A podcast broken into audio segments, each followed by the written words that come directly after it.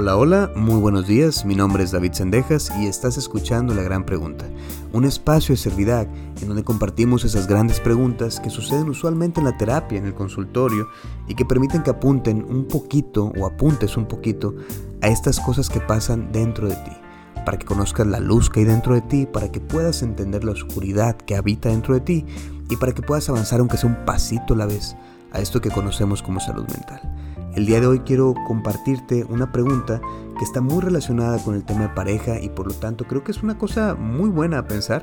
Y aparte también te voy a compartir una metáfora que me fascina. El día de hoy quiero que platiquemos de cómo puedo lograr construir mi relación. Y fíjate que suena bien curioso esto de construir mi relación porque implica como si la, la relación fuera una casa o una cosa. Pero creo que es una muy buena analogía esa de poder ver qué necesito hacer ahorita para poder acomodar las cosas en mi relación y empezar a fortalecernos. Para la gente que no ha venido aquí a este podcast muy seguido, pues yo me dedico a la psicoterapia desde hace más de 10 años y durante todo este tiempo hay un fenómeno bien curioso. Está el fenómeno de todo está bien. Este fenómeno de todo está bien pasa mucho con pacientes cuando la razón por la que acuden a terapia empieza a acomodarse en su historia de vida. Es decir, Panchita viene a terapia porque tiene una crisis de ansiedad, porque no puede salir de la casa, porque tiene mucho miedo, etc. Y conforme van las sesiones y ella se va haciendo cargo de su historia, empieza a sentir más seguridad. Sin embargo, hay este proceso o este momento en donde llegan a terapia diciéndote, oye David, yo creo que ya estoy bien. Y entonces te toca a ti o a mí o al terapeuta, preguntarse qué es eso de ya estar bien. ¿A qué se refiere una persona cuando dice, oye, yo ya estoy bien? Y usualmente el yo ya estoy bien pasa cuando uno dice que ya no tiene problemas, que ya no están pasando cosas malas. Si algo he aprendido en el tiempo en el que he acompañado personas a través de la clínica, es que los tiempos de paz son los mejores momentos para que uno se dedique a construir cosas. No para destruir, no para pasear, no para hacerse como que nada pasa. Los tiempos de paz son los mejores para que te dediques a construir cosas en tu vida. ¿A qué me refiero? Tú, si tienes una relación, probablemente hayas pasado por crisis. Y si tú tienes tiempo teniendo esa relación, te habrás dado cuenta que siempre hay crisis. Siempre hay cosas difíciles que pasamos. Siempre hay un problema de algo, un problema de aquello, y que entonces el problema del dinero, el problema de la enfermedad, el problema de los tiempos, el problema del cansancio, el problema del desgaste que tiene uno emocional y físico de, de cargar con hijos, todas esas cosas pasan en la relación. Y uno no puede hacerse como que están en el aire. O sea, esas cosas hacen que la relación pues no pase por un excelente momento. Justo cuando esos momentos de crisis pasan, tenemos esta, este momento de aparente calma, este momento de aparentemente todo está bien. Y ahí es cuando uno tiene que dedicarse a construir para que la siguiente tormenta no nos pegue tan fuerte. Una de las respuestas más grandes que hay en el mundo de la paternidad siempre es la paciencia. O sea, casi todos los problemas que una persona venga a terapia a decir mi hijo o mi hija, se puede responder con la palabra paciencia. Porque el tema de la, de la paternidad es paciencia. Y pues paciencia es lo último que tenemos cuando tenemos un niño en modo supervivencia y suicida, brincando por los sillones y haciendo muchas cosas. Es, es difícil cultivar paciencia, pero es justo cuando más se necesita. Hay un libro muy hermoso de un autor que se llama Daniel Siegel, que se llama El cerebro del niño y prácticamente lo que te propone el autor es los momentos de mayor crisis son los que tienes que utilizar para hacer un mayor impacto en tus hijos y enseñarles algo. Él tiene este ejemplo de un niño que va caminando en el parque y se encuentra un carrito. Y entonces el niño lo agarra y se lo quiere llevar ahí estando con su papá. Y el papá dice, este es un momento de hacer algo para que crezca. Y le digo, oye, ese carrito no es tuyo, es de otro niño que ahorita no está. Y sin embargo, va a venir por ese carrito más al rato. Si tú te lo llevas, ¿cómo crees que se va a sentir el niño? Y bueno, ahí estás generando empatía. En lugar de nada más quitárselo, en lugar de dejar que se lo lleve, etc., estás tratando de crear empatía en el niño. A eso me refiero con los momentos de tranquilidad o de aparente calma, tienes que siempre utilizarlos para construir. El tema es en tu relación. Las relaciones son cíclicas, momentos de crisis, momentos de monotonía, momentos de estabilidad, momentos de crecer, momentos de crisis, y así es como funciona la dinámica. O sea, no hay relaciones tan estáticas, y si las hay es que algo está pasando ahí. Justo en esas cosas que pasan, de esos momentos de calma, es cuando uno tiene que decir, a ver, ¿qué vamos a hacer tú y yo para poder crecer aunque sea un poquito en todo esto que es nuestra relación? Y no olvidar a la persona que te acompaña. Hay un, libro que creo que lo, he estado diciendo mucho, pero bueno, eh, es, el, libro que leímos ahora en el grupo de lectura. Si no sabes, nosotros tenemos un grupo de lectura los días miércoles, donde nos sentamos y leemos un libro en un rasgo de 8 a 10 semanas. Es muy económico, o sea, tú compras el libro, lees 20 páginas, 30 páginas, te conectas el miércoles y platicamos de lo que hemos leído y vamos construyendo. Y el último libro que estamos a punto de terminar, si no es que para cuando salga este podcast ya se terminó, es el de El amor que nos cura de Boris Cyrulnik. Y Boris Cyrulnik comparte una anécdota que me parece maravillosa para hablar un poco de esto de lo que es construir.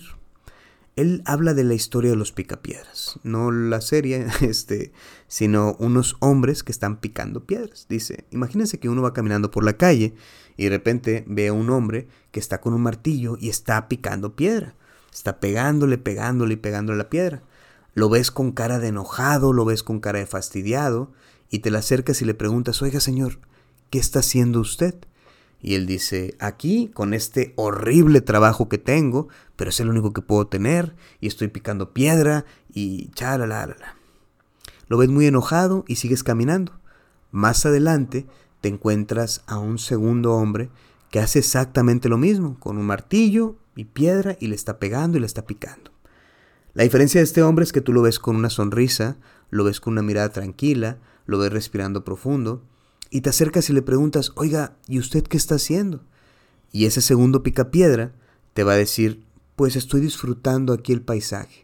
Este trabajo que tengo me permite disfrutar, trabajar al aire libre, respirar profundo, y me gusta, me gusta poder disfrutar lo que estoy haciendo ahorita. Sigues caminando y te encuentras a un tercer picapiedrero. Él es muy particular, porque tú lo ves y está con la frente en alto, está con los pulmones llenos de aire y está con una sonrisa oreja a oreja. Lo ves como una persona muy realizada. Entonces este personaje se acerca y le dice, oiga, eh, ¿qué está haciendo usted? Y el picapiedrero le dice, estoy haciendo una catedral. ¿Qué es lo que pasa con esta metáfora que se me hace tan linda? Son como tres diferentes formas de vivir la relación que tienes con tu pareja. En la primera, todos conocemos a ese amigo, a ese compa, a esa amiga, etcétera, que entonces está muy frustrada con su relación. Y su día a día significa estar constantemente quejándose de lo que hace. No dejando de hacerlo, o sea, no dejando la relación, pero está ahí como el primero, enojado y frustrado y quejándose una y otra vez. Por otro lado, el segundo pie capedrero es una persona que vive con un poco más de paz mental, es decir, es alguien que independientemente el tiempo que le tome romper la piedra, es alguien que definitivamente está intentando disfrutar el día. O sea, es alguien que está tratando de buscar cosas buenas dentro de lo que hace, o sea, está intentando realmente disfrutar las cosas por muy difíciles que sean o por muy fáciles que sean. O sea, está tratando de ver el, campo, ver, ver, que está al aire libre, está tratando de respirar y está intentando estar en el ahora. Para mí eso es una, una relación que está haciendo muchas cosas por estar bien. Pero la tercera relación es algo bien curioso. El tercer picapiedrero, que está muy feliz, está picando piedra porque él dice que está construyendo una catedral. Es como si él no considerara que para poder hacer una catedral a uno le toma 50 años, 100 años. O sea, es un proceso muy largo el poder hacer una catedral. Pero justo eso, el que él pueda tener un proyecto a futuro, es lo que le da esperanza al presente. O sea, el hecho que él diga, cada uno de estos golpes que le doy a la piedra tienen un sentido. Y ese sentido es que cada golpe convierte la piedra cada vez más en una catedral. Yo te pregunto, ¿qué estás haciendo tú con tu relación? Y lo pregunto realmente para que te detengas y tengas ese bonito momento de pensar, ¿qué estás haciendo tú ahorita para intentar construir con tu relación. Hay gente que no tiene un proyecto con su relación. Hay personas que piensan que el proyecto con su relación o su catedral son sus hijos. Y bueno, por eso es que no se dan cuenta que los hijos son prestados, se van a ir, y si esa es tu catedral, te vas a quedar sin nada. Hay gente que solamente vive en el día a día, como el segundo picapiedrero, o muchos que están viviendo nada más como el primero, frustrados. Pero tú que estás intentándolo, tú que estás escuchando este podcast, tú que estás dándote la oportunidad de encontrar lo que hay dentro de ti, ¿cuál es el proyecto que tienes?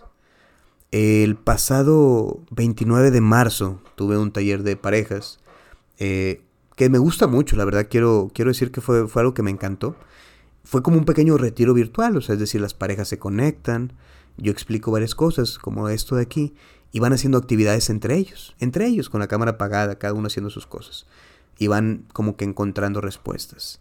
Esta fue una de las preguntas que se pusieron en ese taller, y entonces yo les decía, ¿cuál es la catedral que tienen ustedes? Escríbanla cada uno, piénsenla y luego compártanla entre ustedes para saber si su catedral pues es la misma.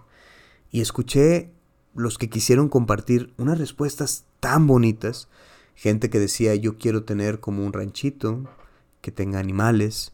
Gente que decía yo quiero tener mi propia, que nosotros queremos tener nuestra propia tienda de marca. O hay gente que decía nosotros queremos hacer X o Y. Y es una cosa tan bonita cuando uno puede alcanzar a ver ese brillo en los ojos de tenemos un proyecto juntos. En el mundo de la psicoterapia, específicamente en el mundo de la resiliencia, uno de los factores necesarios para poder proyectar a futuro, para ser resilientes, o sea, una de esas cosas que uno necesita es sí o sí tener un proyecto futuro. Una persona que pasa en un trauma, es decir, alguien que pasó algo doloroso, independientemente de lo que sea, necesita saber cuál es el proyecto futuro de ese dolor para poder curarlo. Es decir, si tú te caes y de repente te cortas la mano y te queda una cicatriz, tú tienes un proyecto a futuro. O sea, tú ves la mano, bueno, no una cicatriz, una herida. Tú ves la mano con la herida y tú sabes que a futuro se va a convertir en una cicatriz. Y eso es, eso es lo que tú dices, esto que me duele ahorita, mañana va a convertirse en esto. Eso es necesario para poder curar un dolor. Y también en el amor, en todos estos ciclos que uno tiene y en todas las cosas que pasamos, siempre ayuda a tener en cuenta cuál es la catedral que estamos construyendo. Si no lo has platicado con tu pareja, este podcast es esa señal que tú necesitas para tener esa conversación y decirle, oye, ¿y qué es lo que estamos haciendo? ¿Hacia dónde vamos? Una de las cosas que me encantaría compartirles es que esto que están escuchando y esta página y esto que es Servidad es una de las catedrales que tengo con mi esposa y estoy muy orgulloso de estar avanzando, que sea un pasito a la vez, a eso que, que estamos construyendo.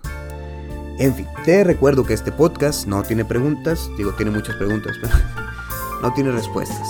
Tiene muchas preguntas y la respuesta indicada está dentro de ti. Te agradezco muchísimo que me hayas acompañado hasta este momento. Compártelo este podcast a alguien que veas que esté perdido, que sea como el primer picapiedrero o el segundo, y ayúdalos a que puedan llegar a, a compartirse un poco más y construir. Te agradezco mucho y ten un excelente día.